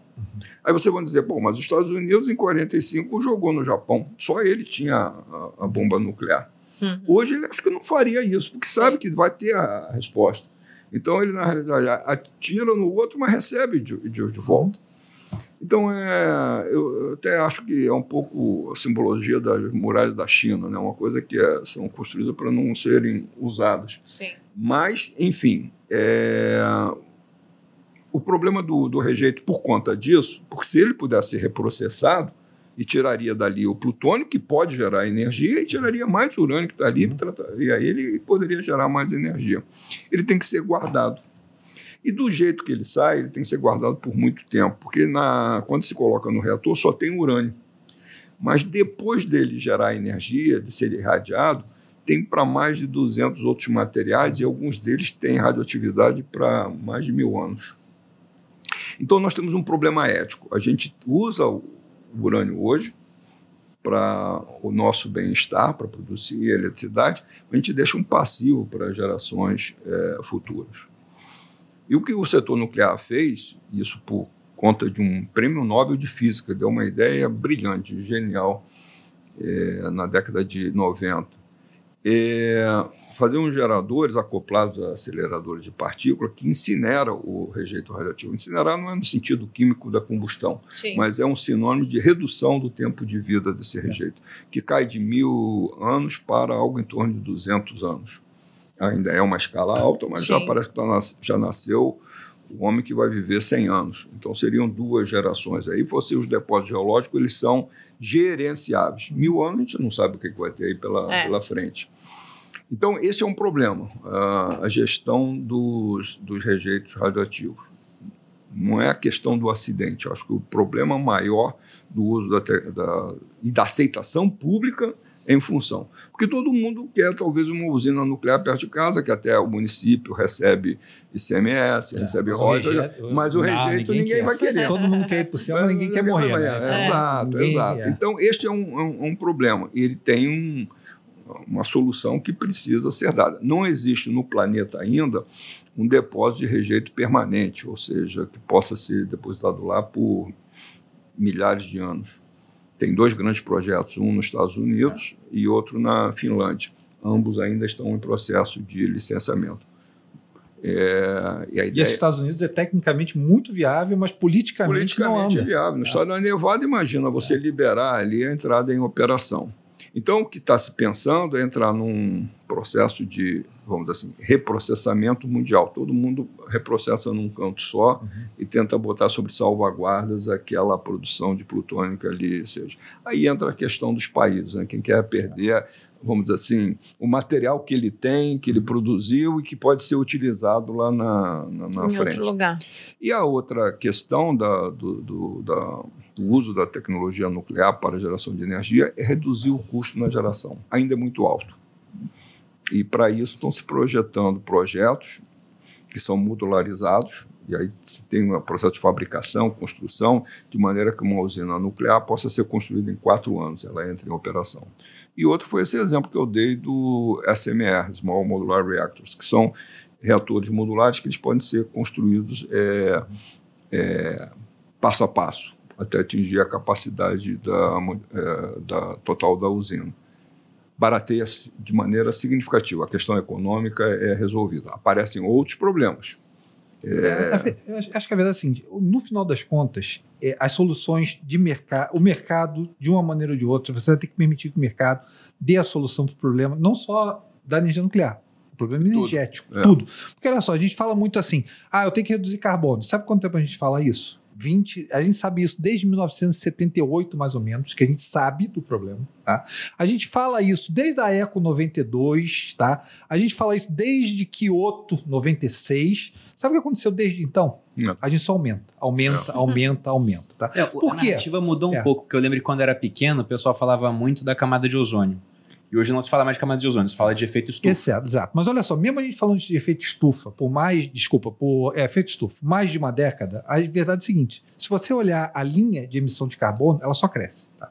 Então, o um problema que a sociedade sabe que tem, mas a sociedade disse assim: olha, de uma maneira ou de outra, a sociedade falou isso. Eu ainda não vou botar o capital suficiente para resolver isso. Eu vou falar mas eu não me sinto ainda que eu quero botar capital suficiente para acontecer. Se na verdade amanhã Nova York estivesse debaixo d'água, as pessoas dissessem assim: hum, acho que vou botar mais capital em cima disso, hein? Mas como Nova York não está embaixo d'água ainda, as pessoas não fazem. Tá? Por que, que ainda não tem mais dinheiro para energia nuclear do jeito que a gente acha que deveria ter? Porque a gente ainda está resolvendo isso com combustível fóssil, que está fazendo emissões de carbono, que a gente acha que ainda não vai colocar. Se o petróleo mesmo for para 300, as pessoas vão dizer assim, cara, será que de repente um pouquinho mais nuclear não funcionava? Entendeu? O ser humano funciona por incentivo econômico. Sim. Tá? Principalmente. O bolso baixo, é a parte, mais, é a parte mais sensível do, do ser humano, mano. entendeu? Então a gente vai ter que resolver nuclear, fóssil, eólica, solar, é onde doer no bolso. O cara, quando o cara chegar e dizer assim, cara, minha vida tá. A pergunta que você sempre faz de manhã: a tua vida tá melhor ou pior com aquilo, né? Se você dizer assim, cara, minha vida tá ficando pior com energia fóssil, eu vou dizer assim, cara, eu vou descontinuar isso de uma maneira ou de outra. Se minha vida estiver ficando ainda melhor na margem, que é o que as pessoas estão dizendo ainda no momento, eu vou fazer essa transição de maneira mais lenta. Tá? Mas é, é a decisão, minha, minha concepção da, da, vida, tá? a decisão vai ter que sair de baixo para cima e vai ser um processo gradual. Se você disser assim, Rui, você acredita que 50 anos a gente vai estar queimando petróleo? Vamos. Vamos.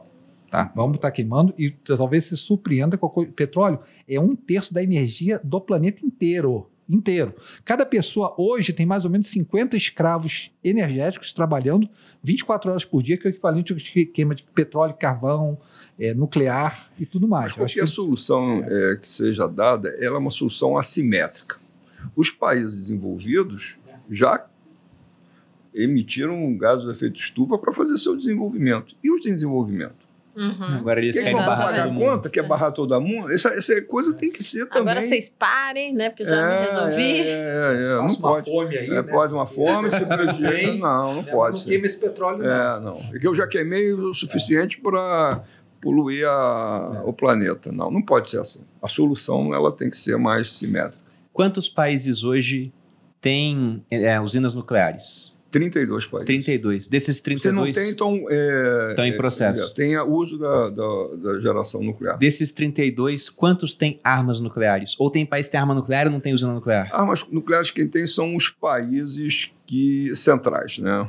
É, Estados Unidos, França, China, é, Reino Unido. Israel, Paquistão, Paquistão. Índia, Bom, mas eles Israel. estão fora do, É, do, do- É quem ganhou a da Segunda Guerra, Mundial. É, Basicamente, quem ganhou a Eles Segunda Guerra tiveram é Mundial, seguinte, mais porque três o- países. O acordo de não proliferação, ele permitiu que os países que já tinham armas nucleares podiam continuar construindo mais armas nucleares. E quem não tinha não pode fazer. Então, é um clube reservado. De novo A gente assim. ainda vive o mundo hoje dos vencedores da Segunda Guerra Mundial. Sim, sim. A sim. verdade é essa. É. Economicamente, politicamente, é, armas nucleares, é quem venceu a Segunda Eles é Guerra que Mundial. ditam a- as regras. Mas a- a, minha pergunta é no seguinte sentido, né? Enquanto vocês estavam falando sobre as armas, eu fui consultar uma anotação que eu peguei do livro Cosmos, do Carl Sagan. Carl Sagan. E o Sagan, uma hora, ele fala sobre a questão da evolução do nosso poder de destruição. Ele usa o exemplo da Segunda Guerra Mundial. Existiam as bombas chamadas de arrasa-quarteirão. Elas tinham um poder equivalente a 20 toneladas de TNT. Aí ele soma todas as bombas usadas na Segunda Guerra Mundial, inclusive a de Hiroshima e Nagasaki. A de Hiroshima tinha 13 quilotons, 13 mil toneladas de TNT.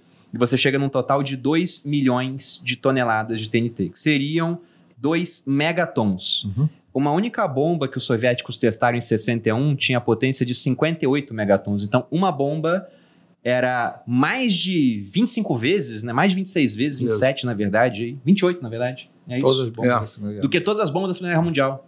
Então, eu até entendo quando os caras falam, ah, vai com calma nessa energia nuclear, porque imagina todo mundo tendo isso no mundo, né? É fácil cair na mão de um ditadorzinho aí que não tem nada na cabeça. Na verdade, já tem, né? Cara, você Coreia do Norte você já tem, ficaria assustado de saber o Ah, mas quão hoje, fácil mas é hoje a uma modalidade. A Você modalidade entra, entra na internet, você pode comprar um livro, para fazer na verdade, fazer uma Sério? bomba nuclear, só precisa de plutônio. É, é, é. Se, eu te der, se eu te der uma fazenda, Faz uma a- garagem... não Não dá ideia pra galera, não dá ideia. É tão simples É assim. simples, é simples. A é simples. tecnologia é muito simples, você vai ficar assustado É, com o conceito de Mas é, precisa do, do material, do material nuclear. E é isso que é controlado pela Agência Internacional de Energia Atômica. Então, tendo material, uma pessoa faz, de modo muito faz, faz, faz, faz. Deixa eu te dizer uma coisa. O, o Einstein cunhou uma frase que dizia o seguinte: isso depois do desenvolvimento da- das bombas eh, nucleares. Ele dizia: eu não sei como é que vai ser a, a terceira, Terceira, grande é. guerra, mas a quarta vai ser feita a paus e pedras. Eu acho que isso é tão insano, tão insano, que não é possível que a humanidade não chegue aí a um, a um consenso de tentar eh, reduzir esses arsenais. E se não chegar, é o fim da humanidade. É por conta disso. Todos vão achar que têm direito de, de fazer, até por um poder de estabelecer relações iguais entre os países. Ah, Coreia do Norte, por É, exemplo. exato. Agora, aqui é, é o que é. Pô, tem um, vamos dizer assim, um, um poder é, aparente é, muito maior que países muito mais desenvolvidos, com maior capacidade produtiva. Sim. Entende? Agora, Isso, isso, não, isso a raça humana está, de alguma forma, é, incapaz de encontrar soluções para problemas que são, é, vamos dizer assim, de natureza é, definitiva em termos da, da, da raça humana. Não, o que eu acho interessante... Agora, tem outras armas aí, bacteriológica, Só até pior, né? Você pior química, é. armas químicas, imagina. A nós vimos aí viveu- na a pandemia. viveu a situação mas da a pandemia, pandemia- mas se vir fosse um pouquinho pior. pior. É verdade. É um pouquinho pior. né? Eu crio uma vacina e posso gerar um vírus É. para destruir o, o inimigo. Então, É verdade. nós temos co- situações aí que eu, A gente vai passar. A gente, vai ter- a- a gente, na verdade, quando a gente olha para o. eu sou mais velho que vocês. Eu vivi num, num- num mundo onde eh, o temor, o pavor era a destruição pelas armas nucleares. A- Até os heróis dos gibis daquela época tinham isso, né? É, o cara foi picado por uma, uma aranha radioativa. isso, Depois foi isso, mudando a isso. narrativa. Hoje, o mais jovem vive sobre a questão do aquecimento global. E o futuro, acho que vai viver em função é, da biotecnologia, da, da utilização de outros tipos de, de, armas que a gente não, não nem pensa, nem imagina. É. Vírus criados em laboratório, com, com uma capacidade destrutiva. Tem bons livros já sobre, que, sobre isso. Tá bom, né? Levantar aquele ponto, né? De por que, que a gente nunca achou os extraterrestres, né? Dizem que a gente nunca achou porque a gente chega num certo nível de desenvolvimento é bom, tecnológico. É bom, é bom que não... né? Que nesse nível de desenvolvimento tecnológico a sociedade se destrói. É. Né? Então, por isso que a gente nunca achou uma, uma sociedade muito desenvolvida na galáxia, porque, na verdade, chega um certo ponto que ela se destrói. Vamos torcer, que é o grande divisor, né? Chama do grande divisor. Vamos torcer que isso seja mentira. Que, na verdade, a gente seja simplesmente a primeira civilização que apareceu Eu e a gente vai... Isso, né? vai solucionar tudo isso. Mas quando você pensa nos extremos, aí é importante ponto do professor. Não é que é nuclear. É, são várias questões tecnológicas em que vai colocar em risco é, a sociedade como um todo. É, tem, tem muitas formas de se destruir no final das é, contas. tem, né? infinitas. A criatividade destrutiva é infinita nesse sentido. Você estava falando disso, eu lembrei também no Cosmos, ele cita aquela equação de Drake que é sobre isso. É. Ele começa a ver, nossa, qual é a chance de ter vida aqui na galáxia. Ele pega, ah, dentro da galáxia, o número de estrelas com sistemas solares. Aí no sistema solar, o número de planetas ou satélites que comportam vida. Aí nesses, o, o número onde surgiria a vida, onde surgiria a vida inteligente, vida inteligente com capacidade técnica, é. e o intervalo de tempo onde essa vida habitaria o planeta. Porque pode chegar a um é, nível onde ela chega a dezenas de milhares de civilizações e você nunca achou nenhuma delas. E o mais interessante disso tudo é que uma vez que uma se desenvolva, leva, ele calcula que leva mais ou menos, é, eu acho que são 20 milhões de anos para popular a galáxia toda com tecnologia. Né? E a gente nunca achou esses caras. Nem então, que a gente nunca né? achou esses caras?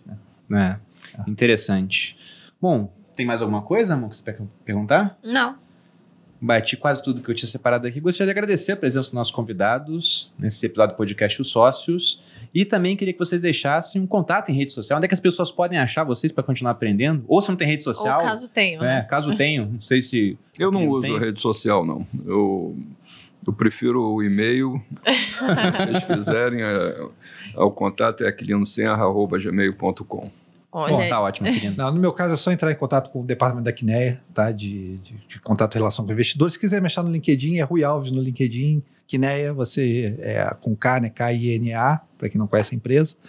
É, mas é fácil de me achar ali no LinkedIn. Eu normalmente respondo é, as perguntas, não, não, prometo responder todas, às vezes fica muito, o fluxo fica muito grande, mas eu sempre tento, nos finais de semana, é, responder. Ah, a gente, é, eu ia dizer isso, é sempre chique quando alguém vem aqui passa o LinkedIn. Agora a, a gente ascendeu para um novo estágio. Não tenho nenhum tipo de contato, que é o professor aqui. Eu gostei. Ah, eu Aliás, vou... vocês ficaram então com essa brilhante participação, apenas nossa. É. Só a gente, só aqui que vocês vão encontrar. Mas você mas... pode, tipo assim, também, não, não sou só eu. Eu tenho uma equipe toda que pode ajudar em questões, né? Baixa a gente no Instagram da Quineia, por exemplo, tem ali tudo você vai poder entrar em contato, mande um fale conosco, a gente responde. É, Sim. rede social é um negócio fantástico, é. assim. Eu até acho que a, a gente perde por você não estar tá usando, por exemplo. Exato. Porque outro dia eu estava vendo os stories da Cris Junqueira, do Nubank. Ela postou uma história assim: todo mundo respondido hoje. Eu falei, caramba, né? Ela ajudou a criar o Nubank e estava respondendo uhum. perguntas de todo mundo que mandava ah. para ela. Eu falei, olha só. Eu tento né? responder, é muito desagradável não responder. Pois é. Esse é o nem, problema Nem da... que dizer que eu li. Esse só é o problema. Eu li, tá? Quando você é... tem um universo de pessoas assim, você não responder é, é um ato de deselegante. É difícil responder, é. gente. Aí, a gente aí tem você, alguns por, milhares de E por que você responde um e não responde o outro? Uhum. Né? Você já gera aí um. Sim, sim. Então, é, hoje o problema.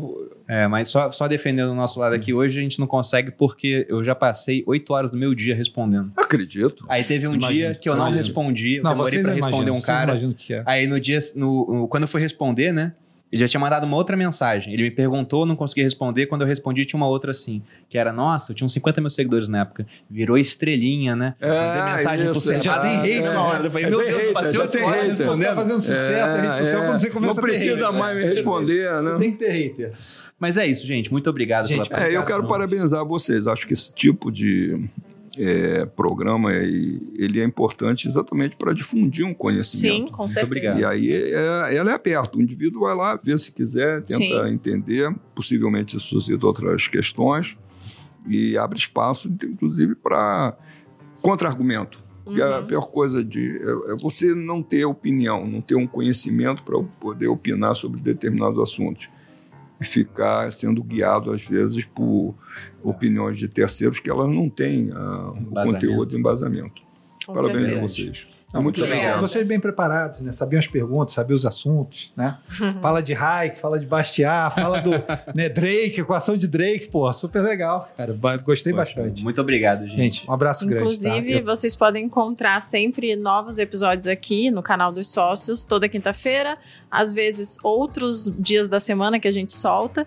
Geralmente, meio-dia, quinta-feira, ao vivo. Quando não ao vivo, outros momentos. Então, se inscreva no canal. E também vocês podem encontrar a gente nas redes sociais. Eu, em arroba maluperini, no Instagram. Vocês me encontram no Instagram em arroba Bruno Perini, no YouTube no canal Você Mais Rico, vídeos nas segundas e quartas e aqui no podcast Sócios. Espero que tenham gostado. Nossos convidados novamente, muito obrigado. Muito obrigada. Um grande abraço e até a próxima. Beijos.